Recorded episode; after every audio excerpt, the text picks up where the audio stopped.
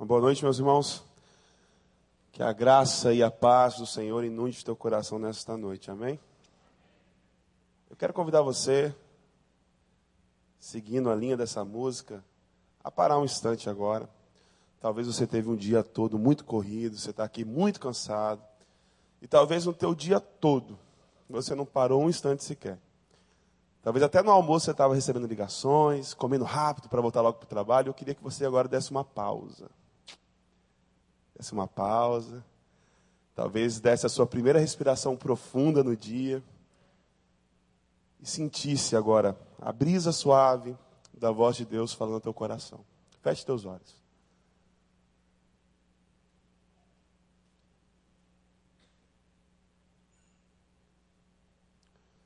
Pai eterno,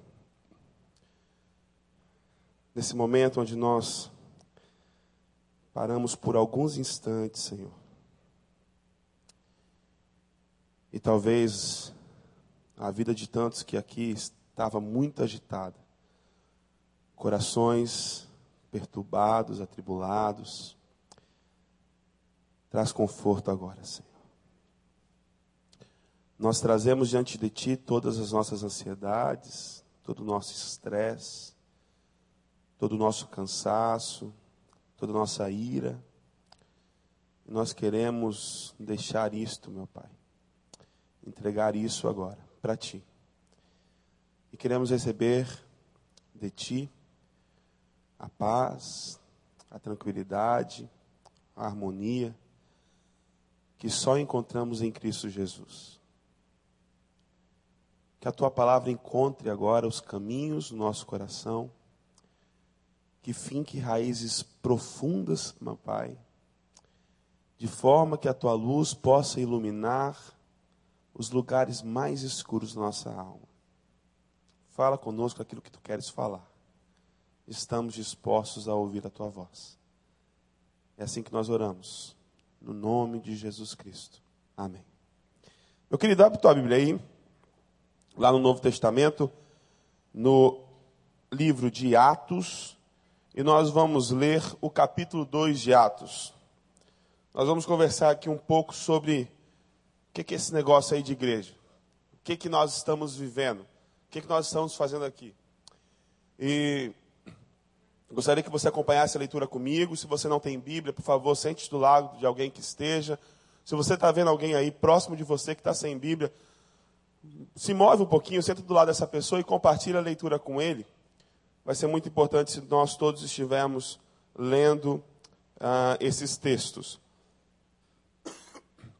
Atos 2. A minha, a minha versão, a versão da minha Bíblia, é a nova tradução na linguagem de hoje, a NTLH.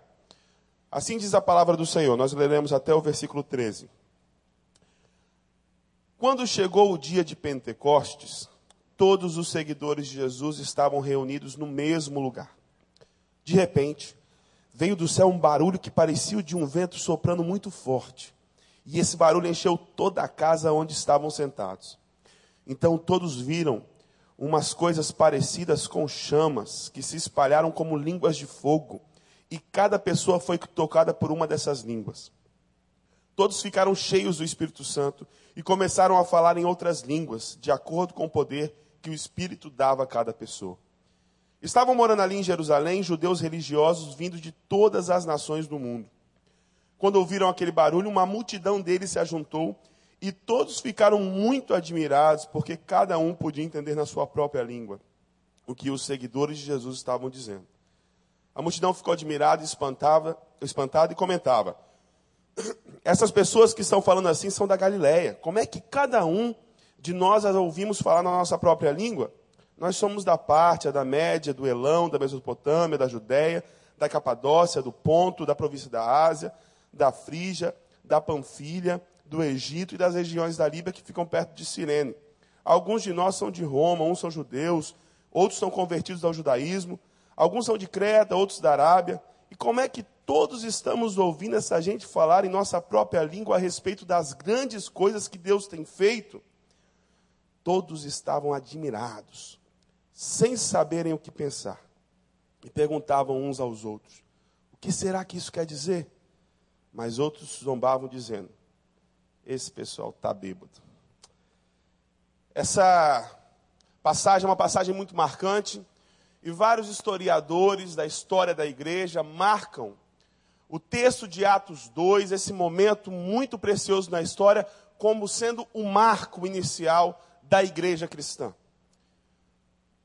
A Bíblia diz que os discípulos estavam reunidos todos para celebrar o Pentecoste.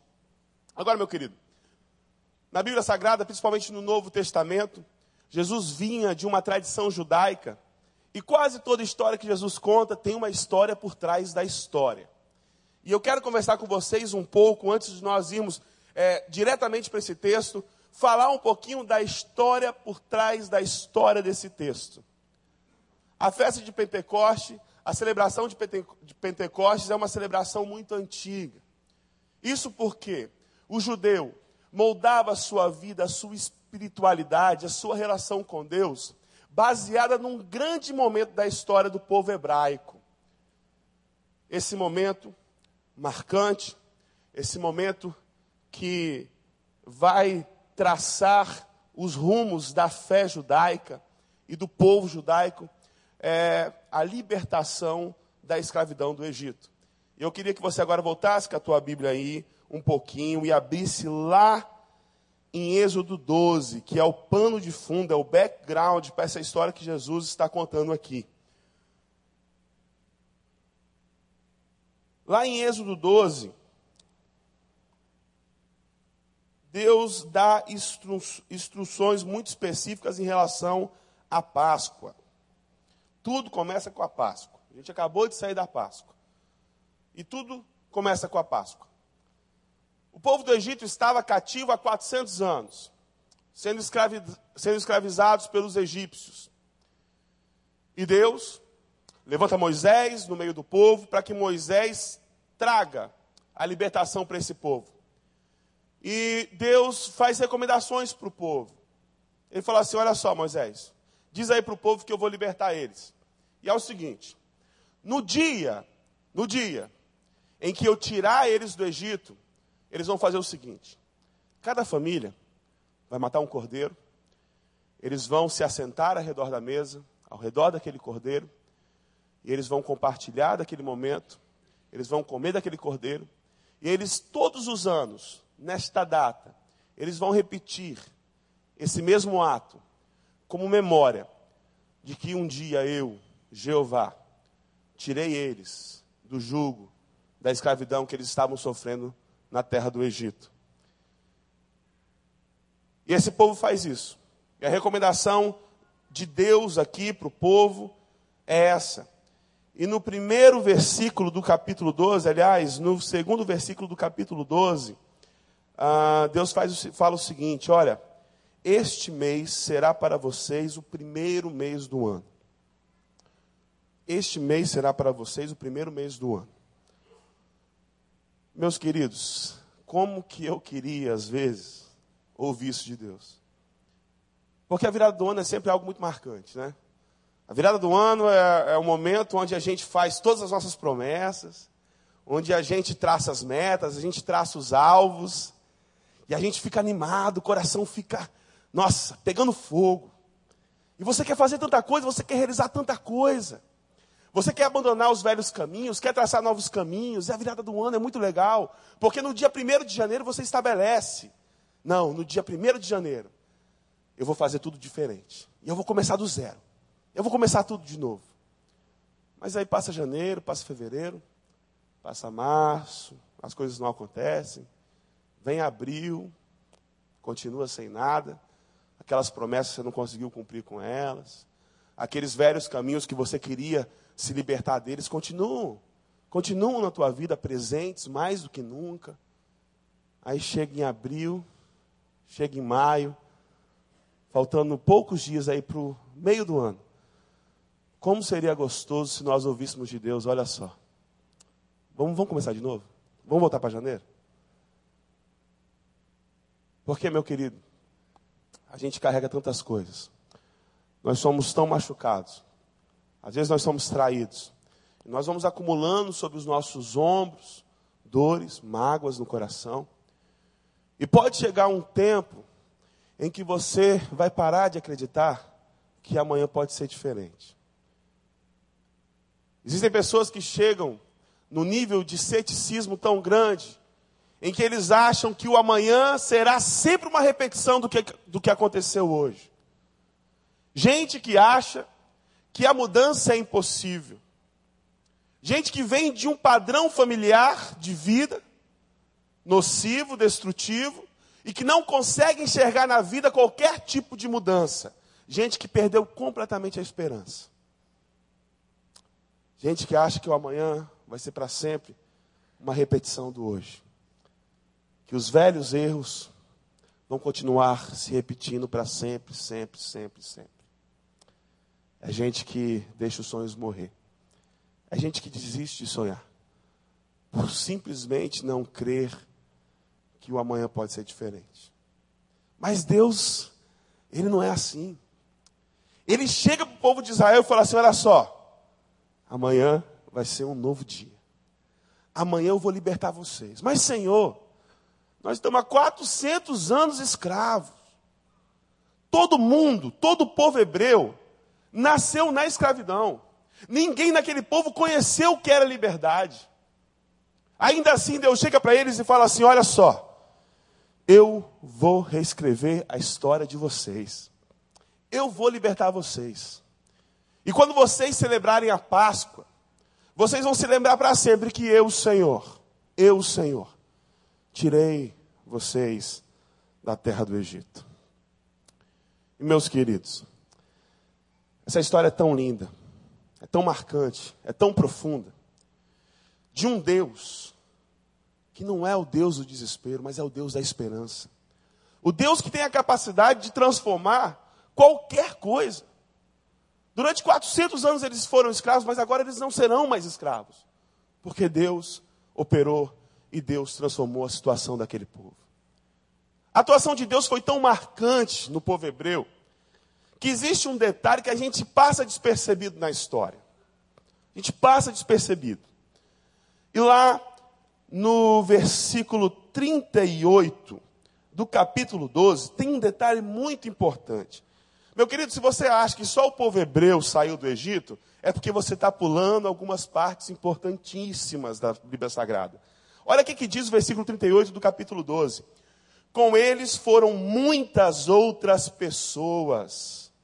Meu querido, o amor de Deus, a promessa de libertação, a libertação do Senhor foi algo tão marcante para o povo hebreu, que os povos estrangeiros que estavam também no Egito falaram assim: não, não, eu quero esse Deus aí.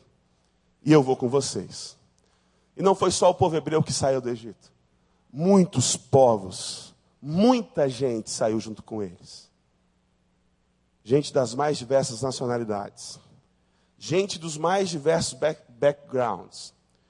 Gente de histórias muito diferentes, gente de cor diferente, de tradições diferentes, de costumes diferentes, ricos, pobres, lavradores, criadores de gado, gente de tudo quanto é tipo, se junta com o povo hebreu e fala assim: olha, nós também queremos ir com vocês. Nós queremos que o Deus de vocês também seja o nosso Deus no núcleo de Êxodo, no coração de Êxodo, se repete essa história, se repete essa verdade. Deus fala: olha, o amanhã não precisa ser uma repetição de hoje. E é por isso que esse texto, e é por isso que essa história encontrou eco, encontrou no coração daqueles outros povos também um coração fértil. E esses povos foram e seguiram esse Deus que resgatou o povo hebreu do Egito. E essas outras pessoas todas tomaram parte dessa libertação também. Então, meu querido, o povo saiu do Egito. Naquela noite, depois que eles celebraram a primeira Páscoa, eles foram embora do Egito, ok? O problema é o seguinte: o problema é que eles eram todos escravos. Escravo era propriedade do Faraó. O Faraó era dono deles. E eles não seriam verdadeiramente livres se Faraó não fosse derrotado. Eles caminham alguns poucos dias no deserto, e no terceiro dia, depois da comemoração da Páscoa, eles atravessam o Mar Vermelho. E quando faraó vem atrás deles, o mar vermelho se fecha, faraó é derrotado junto com todo o seu exército. No terceiro dia depois da Páscoa, esse povo renasceu. Um povo que era escravo, um povo que era oprimido, um povo que conheceu o jugo pesado, o povo que conheceu a escravidão, renasce. E agora é um novo povo. Mais tarde, Deus que gosta muito de festa, ele vai falar assim: ó, vocês vão fazer uma festa também para celebrar esse momento. Porque vocês saíram do Egito na Páscoa, só que a libertação realmente é, concreta aconteceu nesse dia, quando o Faraó foi derrotado. Então vocês vão celebrar o dia das primícias. E nós vamos fazer uma grande festa. Se vocês lembrarem do texto, Miriam contrata um DJ, vai para fora do arraial, dança para caramba. O pessoal de Israel celebra com todas as suas forças, com muita alegria, com comida, com bebida, eles festejam a grande libertação que o Senhor ofereceu para eles, que o Senhor proporcionou a eles. Então, primeiro tem a Páscoa, depois tem o dia das primícias. E, meu querido, depois de 50 dias, o povo chega em Sinai. E aí você vai lá para o capítulo 20. Agora, a gente estava falando do quê? Do Pentecostes. Olha, existe um pentagrama. O pentagrama é na música ali onde você coloca as notas. São cinco linhas. Você tem um pentágono, que tem cinco lados. Você tem o Vasco, que é cinco vezes campeão brasileiro, quatro da primeira divisão, uma da Série B, que está contando. Então, o Pentecostes tem relação com um cinco. O Pentecostes significa 50 dias. A festa do Pentecoste acontece 50 dias depois que o povo se vê verdadeiramente livre do povo egípcio, livre do jugo de Faraó. E Deus aparece para o povo lá em Sinai, no Monte Sinai. No capítulo 19, Deus aparece para o povo em Sinai. Sinai é o lugar onde Deus dá ao povo sua palavra. Esse povo tinha sido liberto. Só que eles estavam caminhando pelo deserto e eles não tinham uma identidade. Deus aparece para esse povo, se apresenta para esse povo, e no Pentecostes, Deus dá uma nova identidade para aquela galera. Ele falou assim: olha só, a partir de hoje, a identidade de vocês vai ser o seguinte: vocês são meu povo. Vocês não tinham um nome. Vocês não tinham uma identidade. Vocês foram escravos, foram libertos, mas hoje eu estou dando para vocês uma nova identidade. A partir de hoje, vocês serão o meu povo. E aquele povo recebe de Deus essa nova identidade. Vocês serão meu povo, e eu vou mostrar para vocês como é que vocês devem viver, para que vocês sejam testemunhas do meu amor, o amor que libertou vocês da terra do Egito. Alguns detalhes sobre o Sinai. No texto de Êxodo 20, no versículo 18, diz que o povo ouviu os trovões. Agora é o seguinte, essa palavra trovões, no hebraico, ela é kolot. E kol representa voz. E o sufixo ot é o plural. Apesar de ter é, sido traduzida como trovões, na minha, minha na minha versão está assim, um significado dessa palavra é vozes. Essa palavra significa vozes também. Então, ouviram vozes. E diz que tinha muita fumaça. E, meu querido, fumaça que saía do monte. E onde tem fumaça, tem o quê? Tem fogo, porque Deus se manifestou como fogo. Nota isso aí na tua cabeça. Nota isso aí. Deixa guardadinho no teu coração. Tinha fumaça, tinha fogo e tinha muitas vozes lá. E outro detalhe também do Sinai é que o Sinai era um lugar selvagem. Era um lugar onde não tinha nenhum poder político que dominava aquilo ali. E Deus se manifesta nesse contexto. E essa manifestação de Deus é profundamente relevante, por quê? Porque naquela época, eles tinham um conceito de um Deus nacional. Um Deus que não ultrapassava as barreiras do país. Um Deus que se delimitava a um espaço. E quando Deus se manifesta de uma forma em um lugar que não tem nenhum poder político, não tem nenhum domínio de um rei, o que Deus mostra é o seguinte: olha, eu estou aparecendo para vocês, porque eu vou além de qualquer nação, eu vou além de qualquer país, eu vou além de qualquer raça, eu vou além de qualquer tradição, eu vou além de tudo, porque eu sou mais do que isso tudo. Deus se mostra um Deus transcendente. Naquela época em que eles não conseguiam conceber um Deus que fosse assim. E Deus se manifesta para aquele povo. Aliás, na história de todas as religiões, não existe nenhum relato de uma experiência de todo um povo com Deus. Sempre existem experiências pessoais.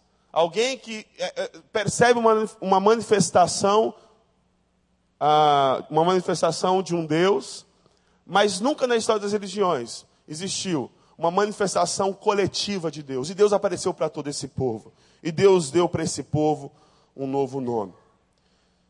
Então, meu querido, um bom judeu, ele ele celebrava a Páscoa. Três dias, no terceiro dia depois da Páscoa, ele celebrava o dia das primícias. E 50 dias depois ele celebrava o Pentecostes. quero lembrar para vocês que Jesus celebrou a Páscoa e logo depois ele foi traído. Depois de ser traído, Jesus foi morto, crucificado. E no terceiro dia, no dia das primícias, o dia da primeira colheita, da semente que foi jogada ao chão, que morreu e deu lugar para a vida, Jesus ressuscita. Jesus ressuscita. Meu querido, eu acho que você não entendeu. Jesus ressuscita no terceiro dia. E 50 dias depois da ressurreição de Jesus, nós nos encontramos em Atos 2. Os discípulos estão reunidos, como bons judeus que eram. E adivinham sobre o que, que eles estavam falando? Eles estavam falando sobre Êxodo 19, sobre Êxodo 20. E o que, que acontece naquele contexto? Línguas como de fogo descem sobre o povo. O povo começa a falar em vozes diferentes, línguas diferentes. Olha as vozes que estavam lá no Sinai. Aqui de novo, no contexto de Atos 2. As línguas são como de fogo. Olha a manifestação de Deus como fogo novamente. Ali estavam pessoas das mais diversas nações, era gente de toda parte do mundo. Meu querido, um judeu atento ele ia perceber: caracas, Sinai está acontecendo de novo. Deus continua chamando o seu povo. Deus continua se manifestando ao seu povo. O mesmo Deus lá de trás é o Deus de hoje, que está presente aqui. Meu querido, eu não acredito que isso aqui seja um marco inicial da igreja. A igreja é uma ideia muito mais antiga do que isso. Deus começou a formar a sua igreja há muito tempo atrás. Há muito tempo atrás. E sinais se repete. A manifestação de Deus se repete. E as perguntas começam. Aquelas manifestações sobrenaturais, aquele povo falando em línguas que eles não conheciam. E veio a primeira pergunta: Ué, mas esse povo não é tudo galileu? Esse povo não é aquele povo do norte do país, povo simples, povo iletrado, povo inculto?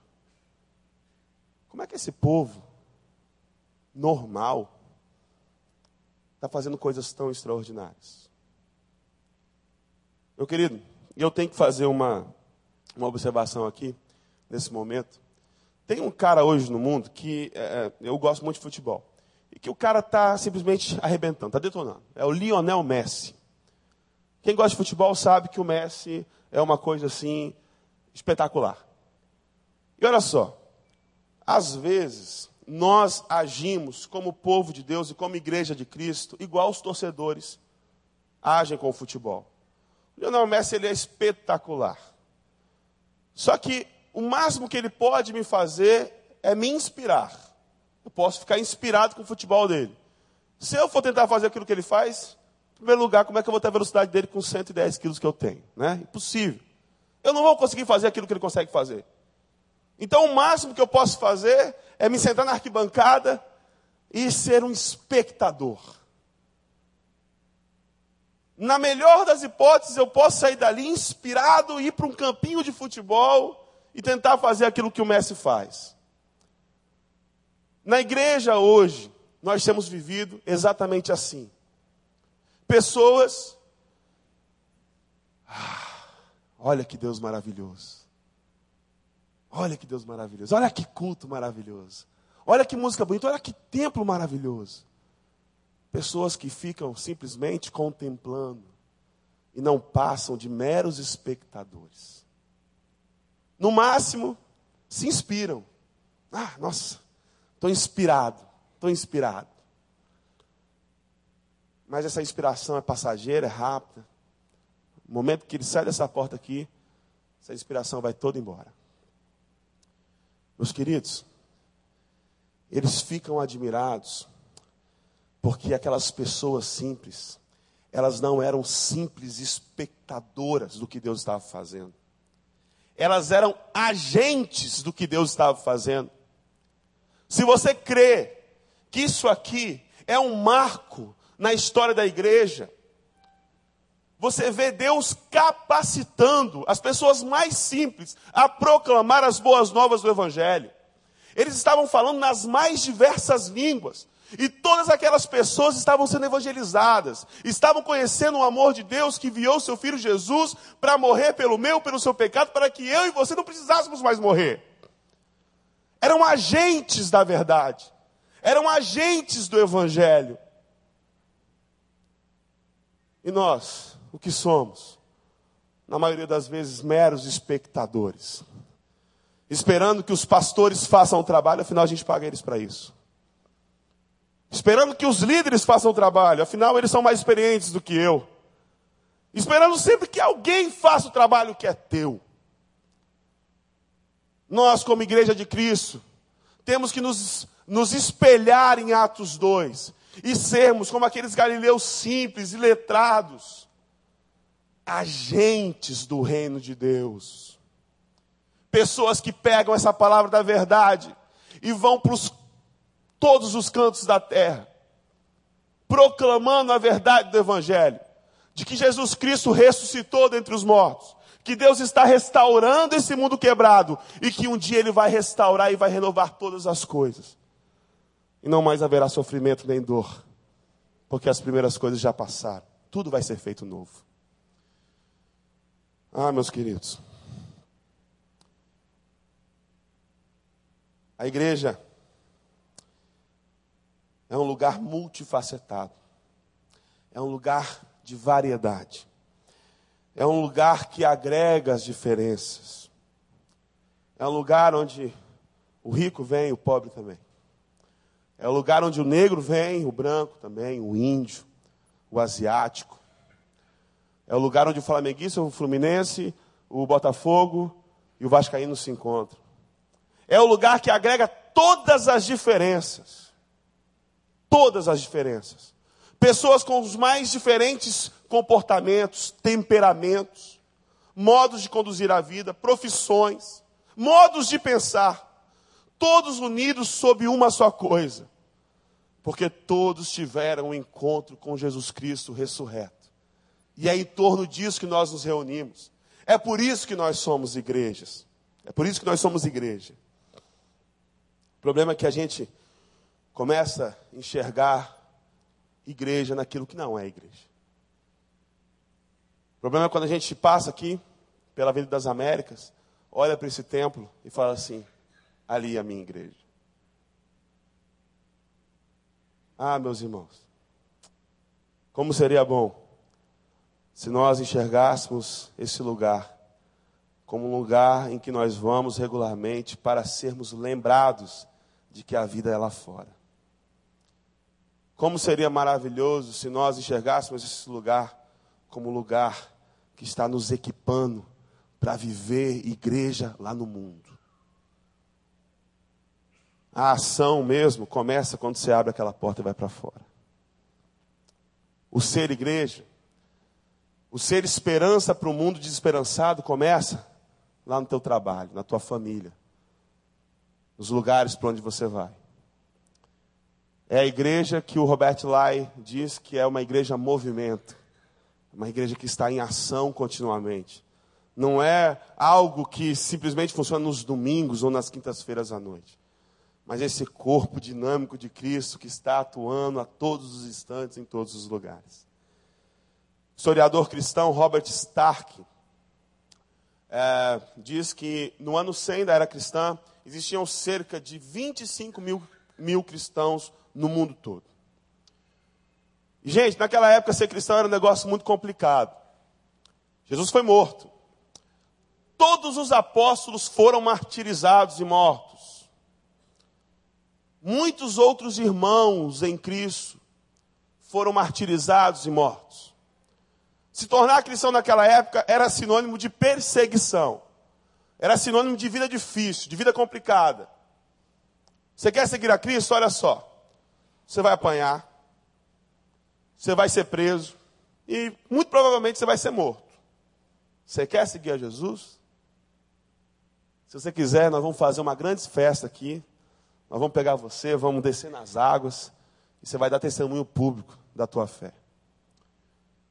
Ô, gente, 220 anos depois, em 320 ainda, de 25 mil cristãos perseguidos, sendo massacrados, mortos, a igreja agora tem 20 milhões em 220 anos.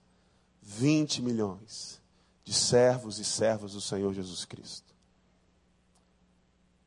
Ah, meu querido, você tira o templo, você tira a instituição, você tira a liderança, sabe o que, é que sobra? Olha, Jesus mudou a minha vida. Sobra o seu testemunho. Sobra você. E naquela época isso era tão forte. Isso ardia de uma forma tão magnífica no coração das pessoas. Que todo mundo no redor não conseguia ficar indiferente a isso. Todo mundo falava assim: não, não, Pode me perseguir, pode me açoitar, pode me matar, mas eu quero seguir esse Jesus. Eu quero ter no meu coração a mesma esperança que arde na tua. Ah, mas, ô pastor, é, hoje é diferente. Hoje a gente tem carro. É diferente. O mundo hoje mudou muito. E, e, eu acho que isso se aplica lá no passado, mas hoje mesmo não, não se aplica mais não.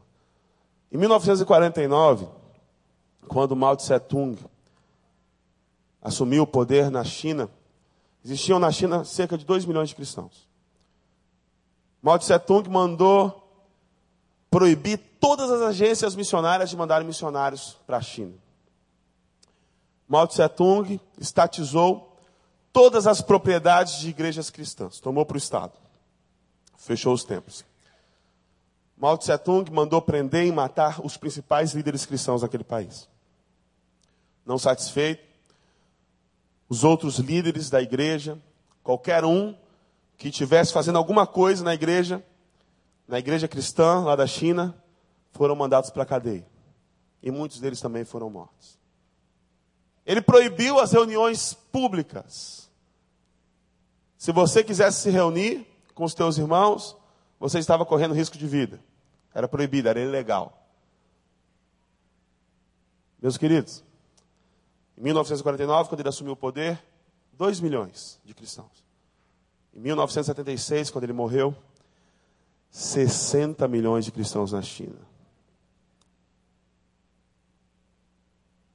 Sabe por quê? Porque o fogo que desceu em Atos 2 continuava ardendo no coração deles. E a pergunta é: o que é que tem sido igreja para você? Como é que você tem vivido isso? Será que você tem enxergado a igreja como um clube? Um lugar para encontrar os amigos? Ouvir uma boa palavra, cantar boas canções? Será que você enxerga a igreja de Cristo como a denominação batista, ou a denominação presbiteriana, assembleiana, metodista, qualquer que seja? Será que você tem enxergado a igreja como um conjunto de doutrinas muito bem elaboradas, das quais eu concordo com todas e por isso eu faço parte. Onde nós buscamos não a unidade, mas a uniformidade. Que todo mundo que recitar a cartilha direitinho, esse sim faz parte da igreja. Se se vestir igual a gente quer que se vista, se andar do jeito que a gente quer que ande, se comer as coisas que a gente quer que coma, se fazer tudo que a gente quer que faça, se pensar tudo que a gente quer que pense, aí a gente vai ter a uniformidade. Meu querido, será que é isso que você pensa que é a igreja? Onde qualquer pessoa que pense um pouco diferente, que age um pouco diferente de você, é tomada como herege, como pecador e simplesmente expulso. Será que você tem enxergado a igreja como isso aqui? Esse espaço físico? Porque, meus irmãos, a igreja de Atos 2 não era nada disso. A igreja de Atos 2 era movimento. É esse corpo selvagem, indomável, que ninguém consegue conter. Essa reunião de pessoas muito diferentes, de passados distintos, de estilos de vida distintos, de cores distintas, de nações distintas, de línguas distintas, de tudo diferente, mas que se une debaixo do Cristo ressurreto. E a minha pergunta, meu querido, será que o fogo de Atos 2 arde no teu coração ainda? Será que já ardeu alguma vez? Será que ardeu e hoje se apagou? Será que você não tem vivido igreja como essa coisa vibrante, viva, maravilhosa? Parceira de Deus na redenção desse mundo? Será que você tem enxergado isso como uma tarefa? Uma obrigação? E talvez você esteja se sentindo assim por mais diversos motivos. Talvez você foi machucado. Talvez você foi ferido. Talvez alguém te traiu. E esse fogo que uma vez ardia no teu coração agora não arde mais. A palavra para você é que Deus pode renovar tudo. Ele pode transformar tudo. E que nós não podemos nos conformar em nenhum instante como o corpo vivo de Cristo com a mornidão, com o marasmo, com a chatice. Temos que ter no nosso coração todos nós, esse fogo ardendo, esse fogo queimando no nosso peito, esse desejo insaciável de compartilhar as boas novas do Evangelho de Jesus Cristo a qualquer pessoa que nós encontremos. Queria que você abaixasse sua cabeça agora. Eu queria que você olhasse para dentro da tua vida, para o teu coração agora. E de forma bem sincera, refletisse: será que esse fogo está ardendo em mim? Ou será que eu caí no marasmo? Será que eu caí na chatice? Será que eu estou enxergando isso aqui como mera obrigação? Estou aqui porque eu tinha que estar tá aqui.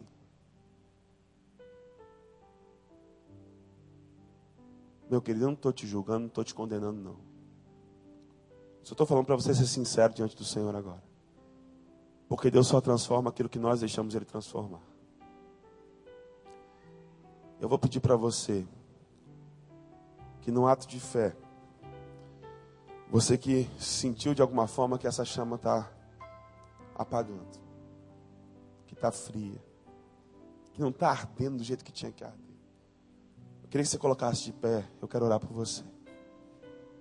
Porque eu creio que o nosso Deus é o Deus lá do Sinai, é o Deus de Atos 2, é o Deus que fez a igreja cristã crescer, se espalhar por todo mundo. É a igreja que renova. É o Deus que renova as forças da igreja. Fica de pé, meu querido. Não tenha vergonha, não. Momento só teu e Deus. Nós vamos clamar ao Senhor que Ele restaure. Que Ele faça de novo essa chama acender forte, forte, forte no teu coração. De forma que todo mundo vai enxergar nos teus olhos. Não vai precisar nem abrir a boca.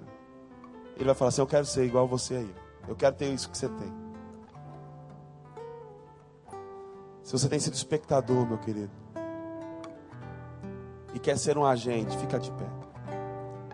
Que eu quero orar pela tua vida. A história de Sinai está viva aqui, agora, hoje. O fogo do Senhor está presente aqui hoje. O vento impetuoso de Deus está presente nessa igreja agora. Se você crê nisso, meu querido, pode ficar tranquilo que teu coração vai ser incendiado nesse momento. O Espírito de Deus continua se movendo nos dias de hoje, no meio da nossa igreja. Deus está continuamente procurando por pessoas. Não pessoas que ficam simplesmente admirando, mas pessoas que são capacitadas pelo próprio Deus para serem agentes de transformação nesse mundo quebrado, nesse mundo caído. Pai, nós estamos aqui na tua presença, Senhor. E nós agradecemos a Ti porque a tua palavra é tão viva, tão poderosa, tão maravilhosa. E Pai, eu quero agradecer a Ti porque o Teu amor faz nova, novas todas as coisas. Eu quero colocar diante de Ti, meu Pai, esses irmãos que agora se colocaram de pé. Quero colocar diante de Ti a minha vida também. Pai, se em nosso coração a chama não está ardendo como deveria arder, se o fogo do Senhor não está, meu Pai, nos consumindo como deveria consumir, em nome de Jesus, sopra de novo o sopro do Teu Espírito de uma forma mais forte, que o Teu vento sopre de forma mais impetuosa ainda, que o Teu fogo desça sobre cada um dos nossos irmãos de uma forma ainda mais magnífica e mais maravilhosa, Senhor. Que no coração de cada membro do corpo de Cristo possa ter o desejo ardente de compartilhar as boas novas do Evangelho. Não permita, meu Pai, que nós fiquemos entre essas quatro paredes, mas que nós possamos viver, meu Pai, viver na vida as tuas verdades, o teu amor, a tua glória, a tua graça, a tua misericórdia, Senhor. Renova no coração desses irmãos, meu Pai, o ânimo. Renova no coração desses irmãos o desejo de te buscar mais e mais. Renova no coração desses irmãos o amor pelo próximo, Senhor. Renova no coração desses irmãos o amor e o apego às coisas que vêm do alto, Senhor.